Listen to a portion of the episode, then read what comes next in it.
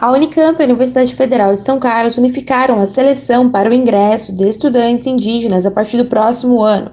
Para concorrer às vagas, os candidatos devem realizar a inscrição entre os dias 13 de dezembro de 2021 e 20 de janeiro de 2022, indicando até dois cursos, um em cada universidade, por meio da Conveste, a Comissão de Vestibulares da Unicamp. O edital com as regras, as vagas por curso e o calendário completo pode ser encontrado no site de cada instituição separadamente.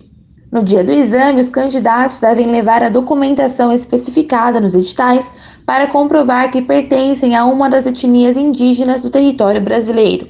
Os estudantes também devem ter cursado o ensino médio integralmente na rede pública ou em escolas indígenas ou que tenham obtido a certificação do ensino médio pelo Enem, Exames oficiais como o INSEJA, que é o Exame Nacional para Certificação de Competências de Jovens e Adultos, também tem validação de acordo com as regras.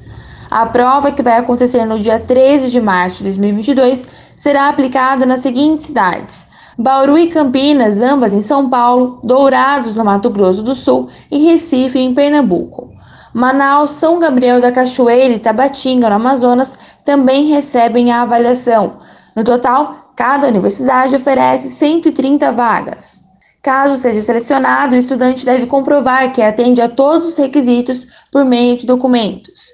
O exame será composto por uma redação em questões de múltipla escolha sobre linguagens e códigos, ciências da natureza, matemática e ciências humanas.